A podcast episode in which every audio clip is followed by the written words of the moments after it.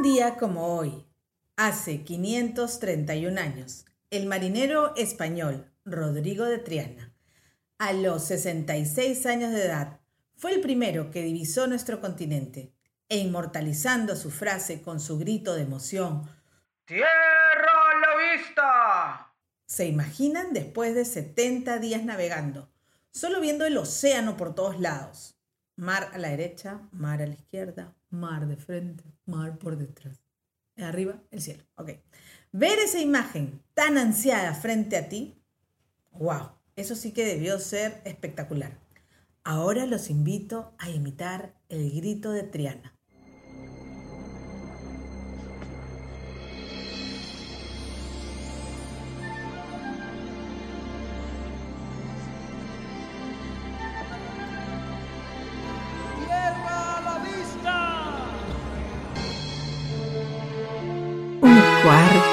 5.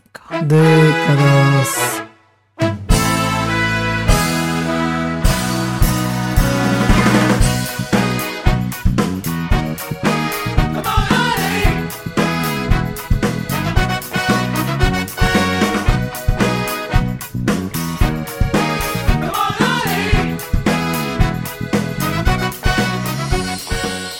¿Y dónde quedó Rodrigo de Triana? Continuamos con él. Él es el primer hombre que ve la Tierra. No se le reconoce nunca la hazaña del descubrimiento. Pues por la siguiente razón. El 11 de octubre, a las 10 de la noche, Cristóbal Colón cree ver algo en la línea marina, pero inseguro de atribuirle a una luz en las tinieblas la virtud de una isla, lo intenta constatar con un compañero de barco. Al parecer, ninguno de los dos, o tres, logran afirmarlo con seguridad. Cuatro horas después, en la pinta que va al frente de las flotas, nada puede menguar la atención de nuestro marinero de Lepe, quien toma un astrolabio y descubre el nuevo mundo. ¡Tierra, tierra! grita Rodrigo de Triana, y comienza la algarabía en la embarcación. Salutaciones por aquello que sugería reposo. Oro y lo que algunos consideran el inicio de la Edad Moderna. Esto es lo que afirma Manuel Becerra en un artículo escrito para la revista de la Universidad de México en el año 2021. Becerra también dice, Cristóbal Colón se adjudica el acto heroico de haberse percatado antes que nadie de la presencia de la isla que él llamaría San Salvador. Curiosamente, años después, se le concedería a Américo Vespucio la primicia de descubrir América. Colón tendría como premio de consolación una última expedición en 1502 por caridad de la reina Isabel de Castilla. Como sabemos, los que hemos nacido en este continente, aquel conquistado por los españoles, que nuestra relación entre los pueblos hispanoamericanos y la nación española es algo más que un conjunto de lazos de sangre y de cultura. Es algo que afecta al ser mismo de dichos países. Es decir, somos un conglomerado de culturas superpuestas, las cuales dieron origen a nuestra hispanidad, pero sin ser de España. Nos sentimos pertenecientes a ella por su lengua, por los nuevos productos, las costumbres, los animales que trajeron, la manera de cocinar quizá, las armas, la religión entre otras cosas más. El concepto de la hispanidad no incluye ninguna nota racial que pueda señalar diferencias poco agradables entre los diversos elementos que integran a las naciones hispánicas. Recordemos que en ese siglo no había discriminación racial, sino discriminación por la clase social. Continuamos.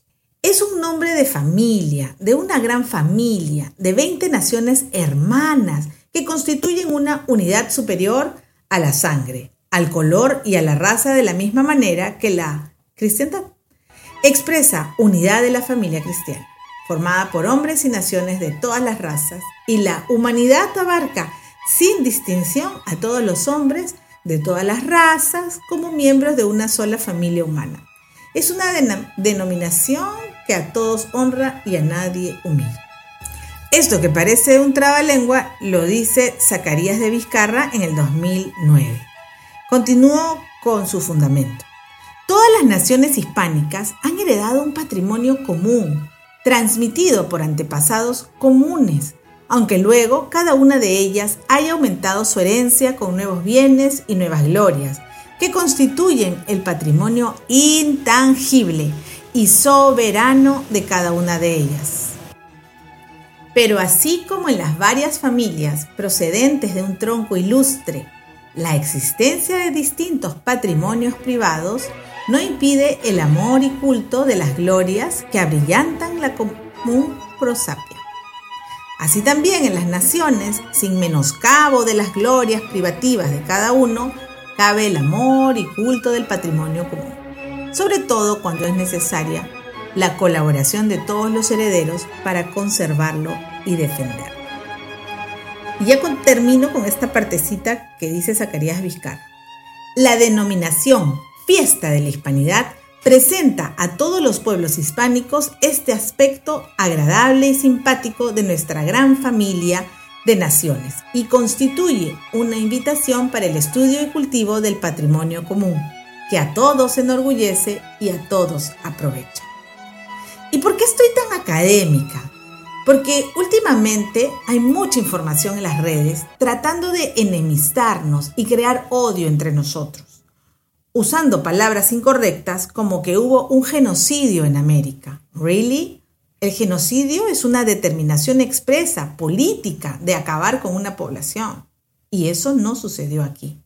Hubo merma en la población, por supuesto, por las enfermedades importadas de Europa no hay un registro de cuántos habitantes eran en el continente a la llegada de los españoles.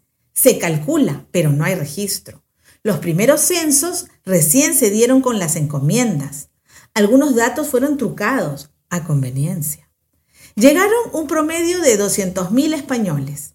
Esto sí está documentado en el registro de Indias. Aquí un dato, por ejemplo, ellos tenían arcabús, Arcabuz es un arma, ¿no? Ellos no vinieron a matar a todo el mundo a punto de armas como salen en las películas.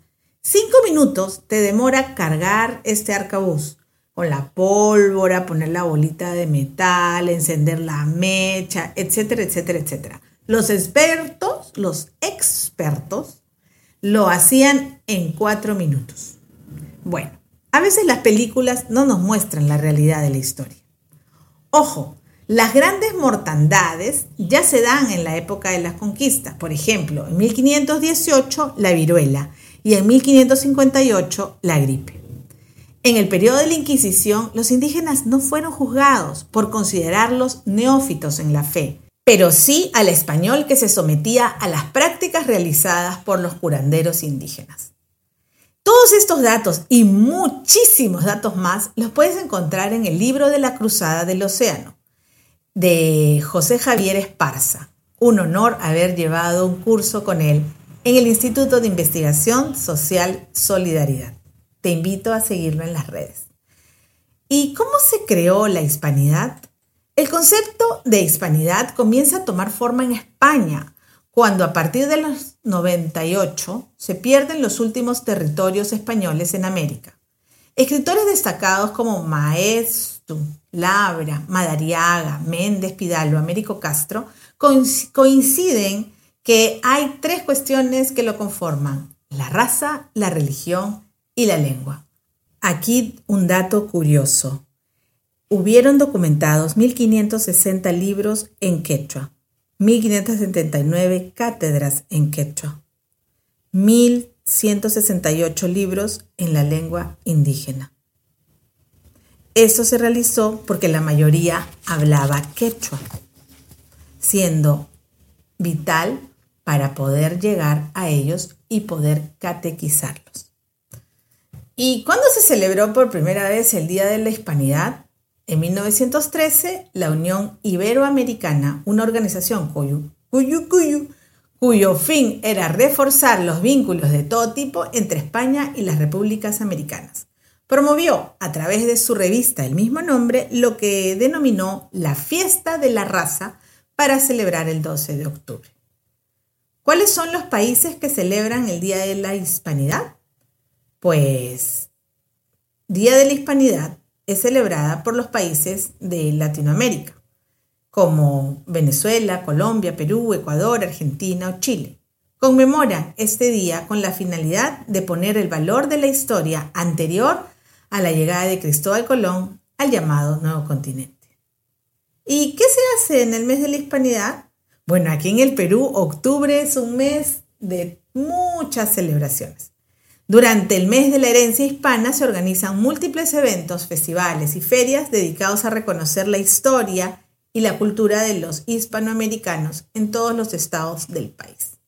Bueno, bueno, para variar los llené de datos y me fui por las ramas. Entonces aprovecho de hablar sobre la tierra. En la actualidad, ¿cómo la estamos cuidando o cómo la estamos destruyendo? ¿Qué estamos haciendo o dejando de hacer? Ecotips en el día del descubrimiento. Camina, rehúsa, Oye, ¿por qué tenemos que estrenar ropa para cada ocasión, ah? Cuando estaba chica, la ropa era pasada de hijo en hijo, de primo en primo. Eso era normal. En las fotos lo puedo comprobar. Misma casaca usando patita, misma casaca usando lilita, misma casaca usando Juanita. Todos Así como el reclame, ¿te acuerdas de... ¿Tú te acuerdas eso, Nat? No, no, porque eres muy chivola. De Vinifan. Salía Ah, así. Juancito se la pasa a Pepito y así, sí. Sí, sí, sí, sí, sí, algo así, ¿no? Los libros y todas esas cosas. Bueno, recicla. Las mamás somos expertas reciclando tuppers. Siempre plantas aromáticas, ¿no? Pequeñas hortalizas. Ya te he dicho, si no eres muy bueno con ello, inicia con tu frijolito con algodón para que puedas este, aliviarte todos tus traumas infantiles. Lleva tu bolsa de tela al mercado, levántate temprano, aprovecha la luz del día. Tantas cosas por hacer. Pero a nivel corporativo, empresarial, ¿cómo va la cosa? A nivel de país, ta, ta, ta. Bueno, cerramos el episodio y se me vienen dos frases a la mente. Échale tierra y tápalo. Aplíquese a todo lo que no funciona. Y yo le respondo como Frida Kahlo. Échame tierra y verás cómo florezco. Un homenaje a la Pachamama. Hoy cocino pachamanca a la olla. ¡Chao!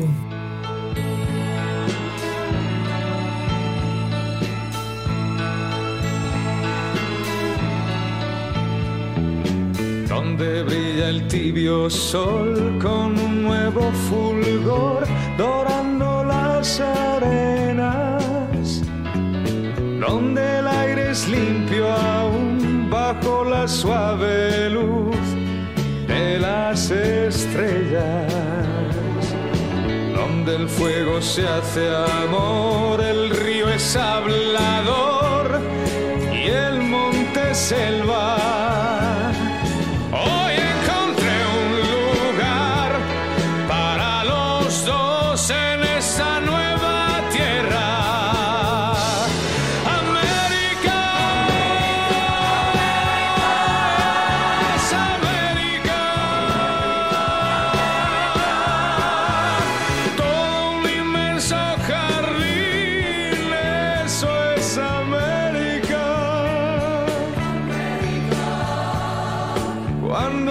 Cuando Dios hizo el Edén, pensó en América.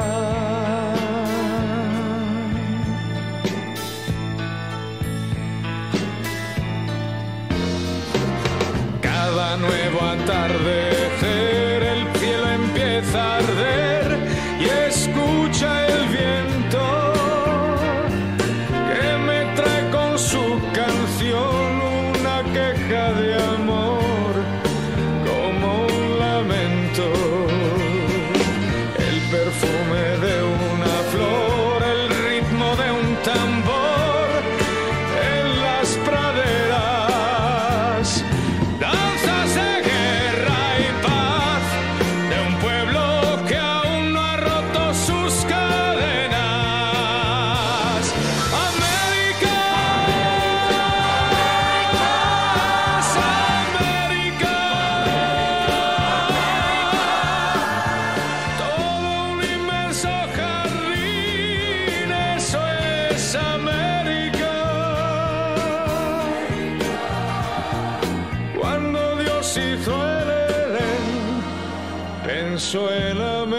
América,